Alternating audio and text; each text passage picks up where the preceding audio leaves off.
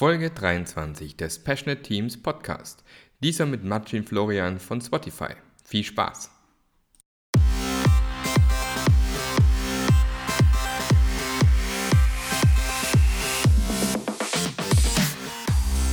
Was ist das Geheimnis passionierter Teams? Warum gibt es nur so wenige davon? Und wie können wir es schaffen, dass es mehr werden? Wenn euch diese Fragen umtreiben, dann seid ihr hier genau richtig. Wir sprechen mit nationalen und internationalen Experten zu diesem Thema und gehen dem Geheimnis passionierter Teams nach. Denn das ist unsere Passion, dafür brennen wir. Willkommen beim Passionate Teams Podcast.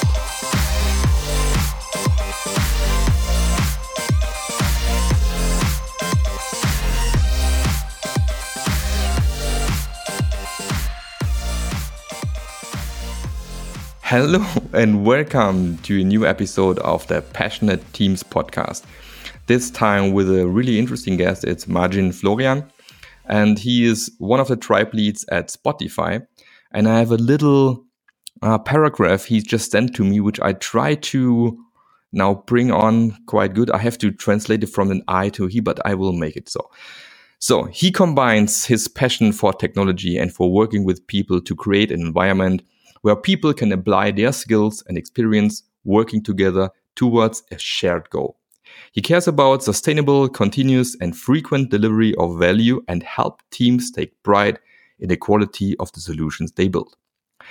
He sees engineering teams as complex adaptive systems and thus works by applying principles and practices from the domains of agile, lean, system thinking, and similar to allow for the desirable outcomes to emerge in the presence of sensible guiding constraint.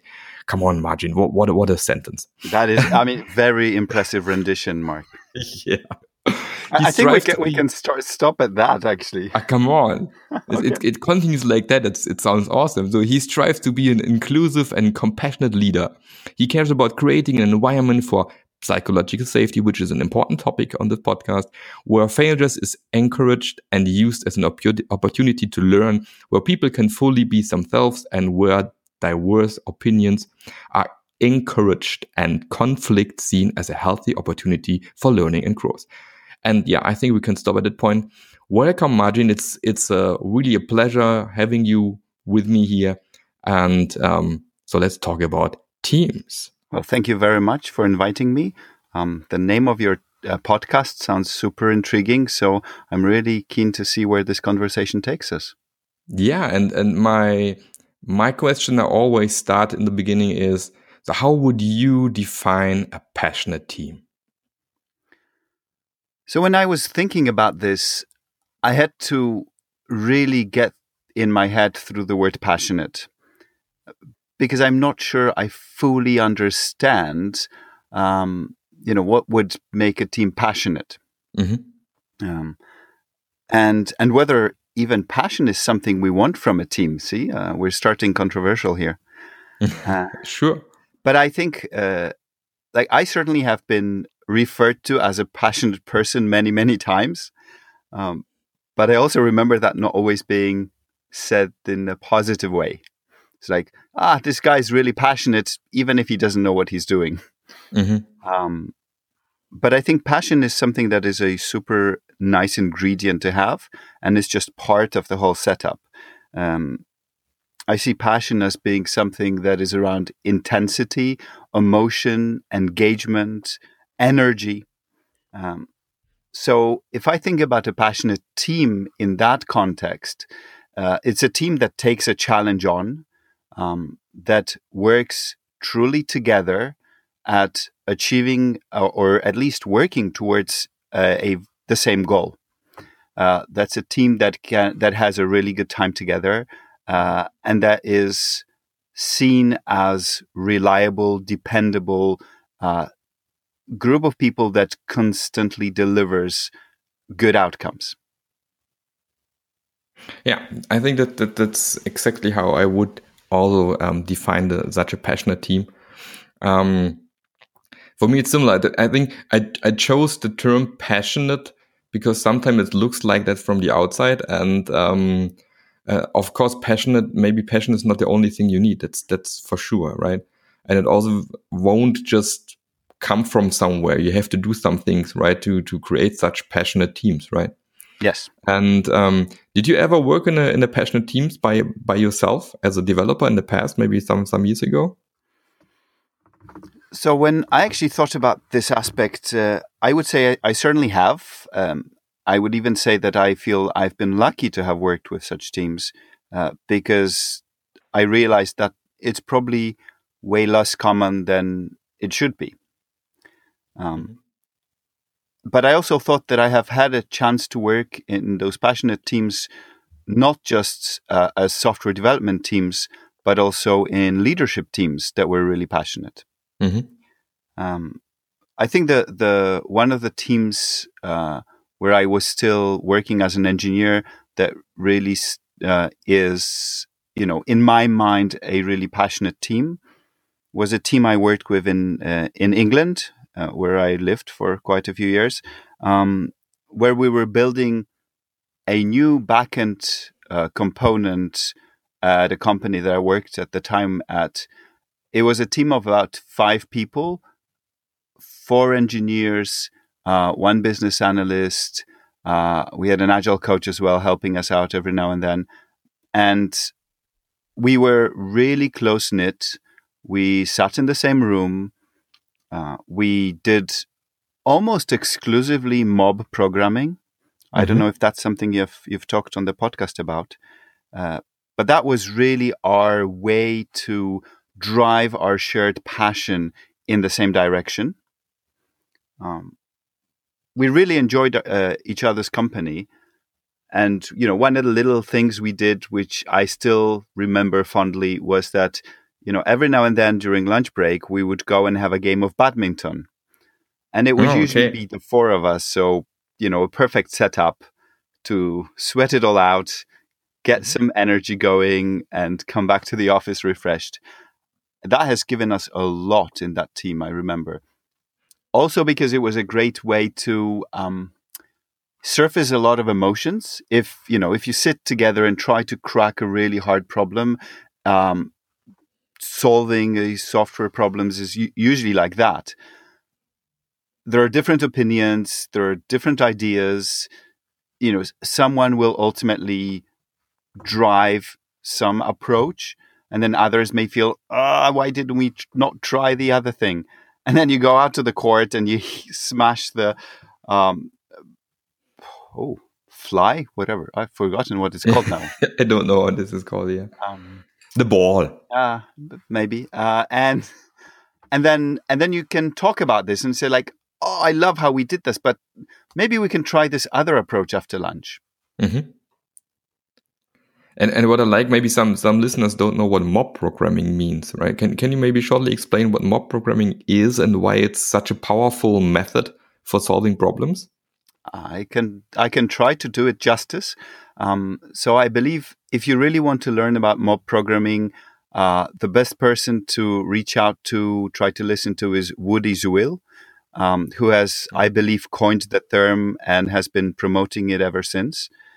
And the idea of mob programming is, uh, I guess, if I if I was to summarize it quickly, is that you sit together as a team, one keyboard, one computer, and you solve one problem at a time, coding together. One person is typing, the other people are contributing with ideas, directions, questions. And what is also super important is that you rotate the person that is actually at the keyboard. Mm-hmm. Sometimes you rotate them every five minutes. So it's a very intense way of working. It requires concentration it's uh, you know it's super easy to get distracted. But if you really have everyone's attention and focus the output of uh, such work sessions is really impressive because you can solve problems and you know crack big challenges very quickly. And i believe one of the most important outcomes of working in this fashion is that you create a extremely deep level of shared understanding so that everyone on the team ends up having very similar, if not identical, mental model of the software that you're writing together. Yeah, true. Which means that you know everyone can reason about it in a similar way, can provide their own perspective, their own um, experience, but ultimately we all know what we're trying to achieve by implementing uh, whatever classes and functions that we're implementing at the time. Yeah. And what I also like in the end is not only the problem solving, but the other aspect which I really like is it's also some kind of team building in the end, right? Absolutely. I think that is inevitable. And I think it comes a little bit with the intensity of the experience. Uh, you know, it like thinking about it, about what you're doing, trying to contribute, trying to um, really focus means that you maybe in a strange way don't have any energy left often to pretend something. If that makes sense you know you you stop trying to put a face on or a mask that sadly a lot of people feel they have to do at work and then you become your authentic self mm-hmm. um, and by being able to show other people in the room your authentic self your your your true personality with all your feelings with all your great emotions with all your sadness with all your problems you become a much better connected human beings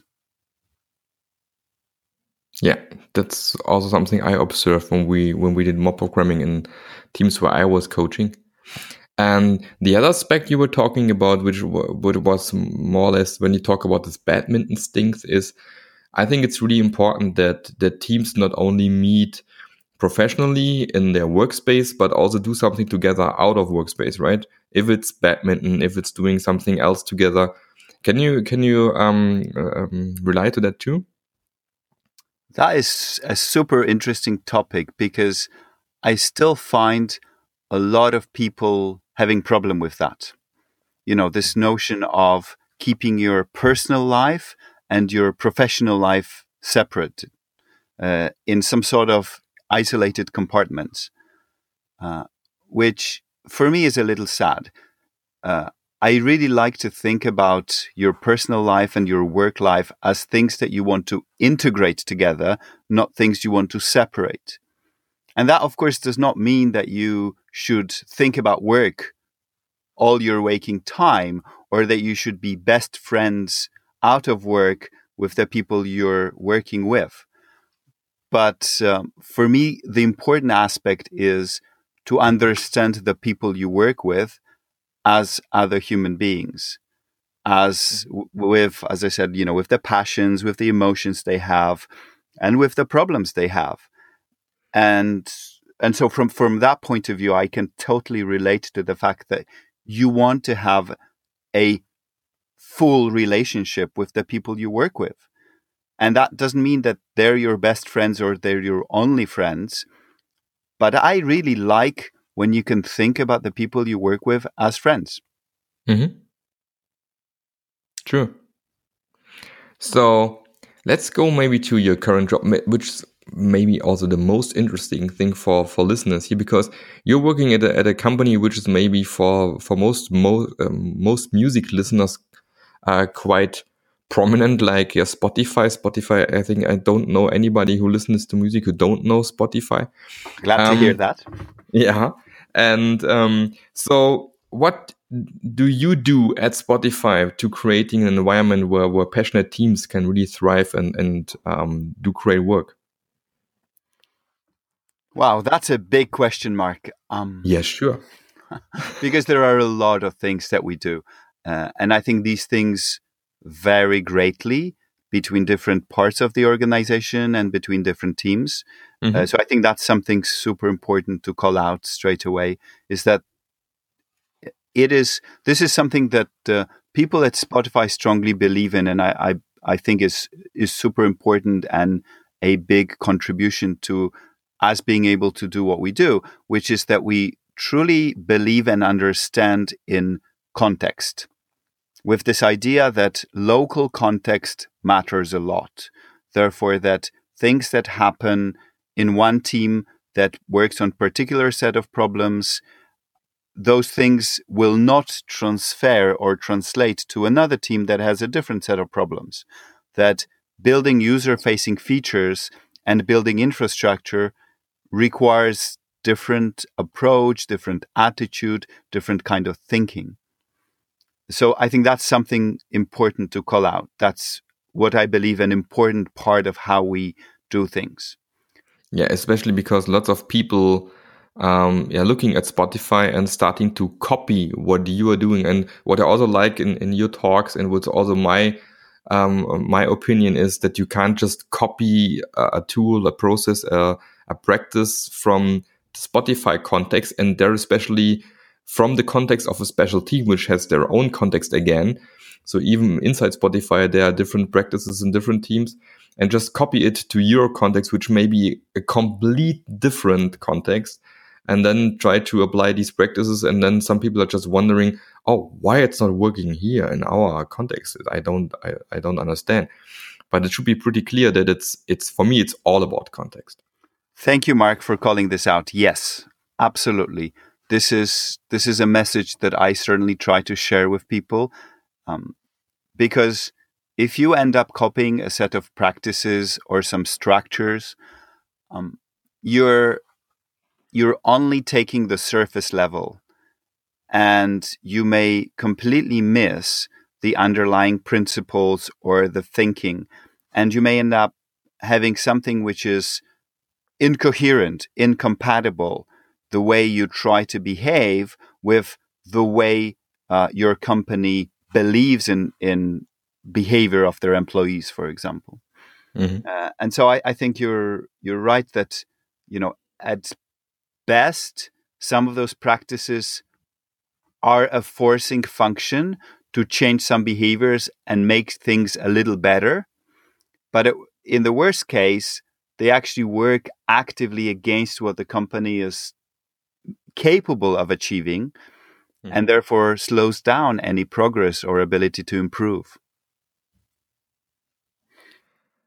And you and you're also talking about from from um, um, from values to practices, or what is it called? The talk now? I, it's not values; it's principles to practices, right? Yes. So, so what are the principles you believe are really important then in this case?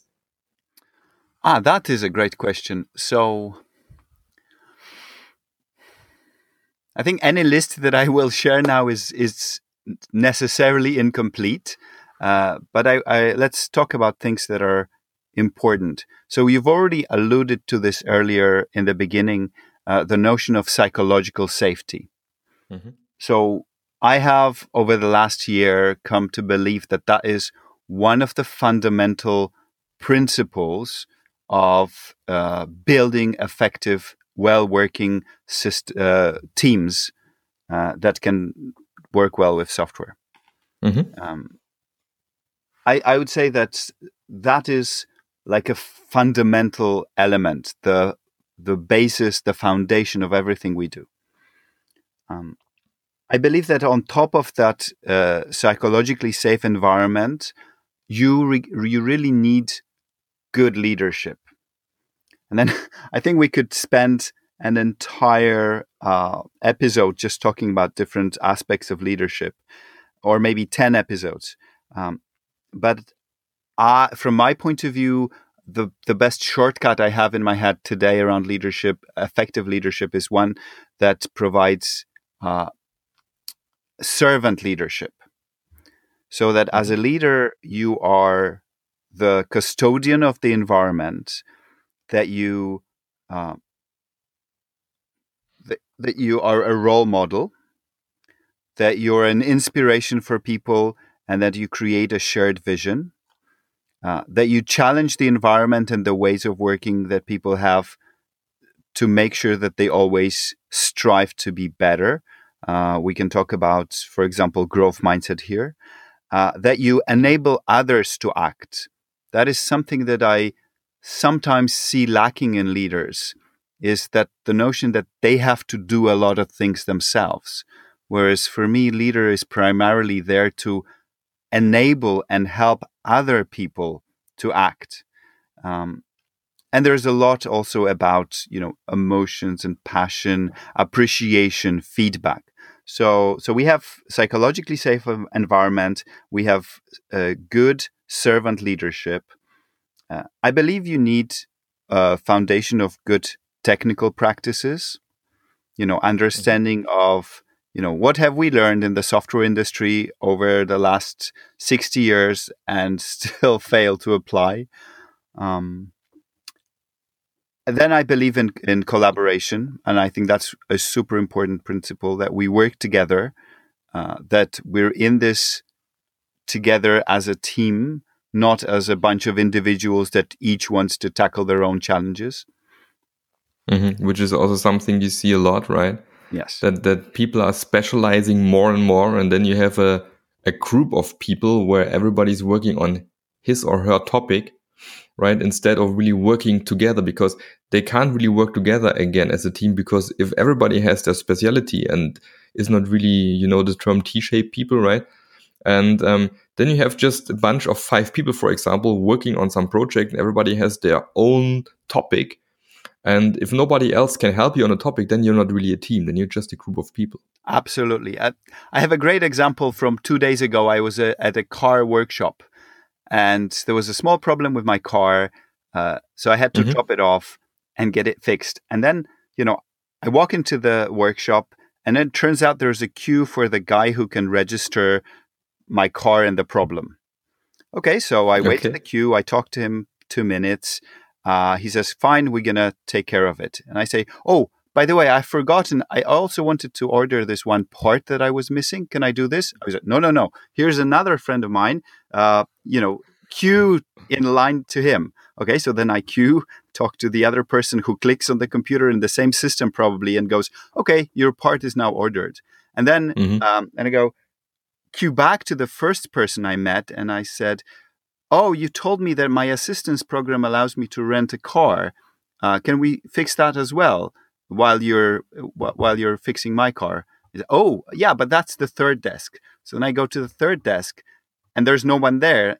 But I can call to a line. Someone picks up the call and say, "Oh, I will. Uh, yeah, there's a person who deals with this. I will call them, and they will come in five minutes." So, can, I've I've interacted with six people now and waited for half an hour just to get one thing done.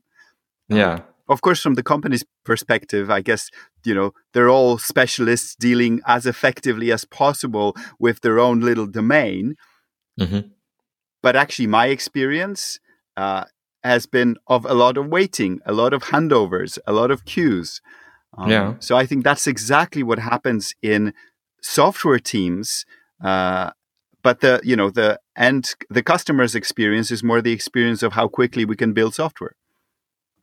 Yeah. And and that's that's i think that all comes from how people are organizing production systems where it may completely make sense that you have a guy who is working on station a doing a special task and there's another guy on station b doing the next task in line and then you can focus on what you're doing.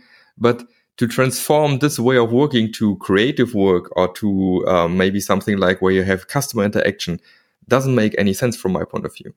I absolutely agree. It not only doesn't make any sense, but also if you look at some of the modern uh, manufacturing operations, they also don't necessarily work like this. Yeah, no. So that you know that's even more fascinating. Again, we're copying something which is already outdated something that on the surface makes sense, but is not connected with the principles and the nature of work that we have to deal with. Mm-hmm. True. So what else? We have psychological safety, we have servant leadership, we have good technical practices, we have collaboration. Do you have something else you think it's important? Yes, absolutely. I, I believe it is super important to create and use feedback loops. Mm-hmm. Uh, and those feedback loops come in lots of shapes and sizes.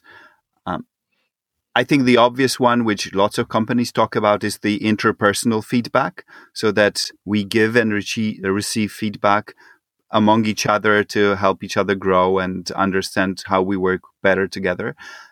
But I also believe there's a lot around uh, the feedback on our product. So, uh, a good practical implementation of that is running experiments, building features, putting them out in front of uh, a small subset of users and learning how they interact with our new feature. Is it helpful? Is it useful? Is it driving the right behaviors? Uh, there's also a lot around the feedback on the processes that we have you know, do we have some data that can show us if our processes are improving or not? You know, do we have, I don't know, lead time, cycle time? Do we know how big the queues are in different parts of our software development process? Mm-hmm. All these things form important signals, important feedback um, signals. Hmm? Mm-hmm. And um, so giving and receiving feedback is also something I would I would call it a skill which not everybody is good at, right? So, do you do something special at Spotify to um, show people how to give and receive uh, feedback on a, on, in a valuable way? Und an dieser Stelle endet der erste Teil dieser Folge. Wenn ihr wissen wollt, wie es weitergeht, abonniert meinen Podcast oder schaut einfach morgen drauf, denn morgen erscheint der zweite Teil vom Interview mit Martin Florian. Und ich glaube, es ist wert, auch den zweiten Teil reinzuhören, weil da kommen noch viele weitere interessante, spannende Sachen. Ihr würdet mir auch einen Riesengefallen tun, wenn ihr meinen Podcast bewertet, gern auch Kommentare reinschreibt. Schreibt mir auch gerne rein, was ihr hören möchtet, welche Gäste ihr gerne im Podcast haben wollt. Und dann tue ich mein Bestes, um diese Gäste hier mit reinzuholen. Ansonsten, wir hören uns morgen mit dem zweiten Teil. Einen wunderschönen Tag wünsche ich noch.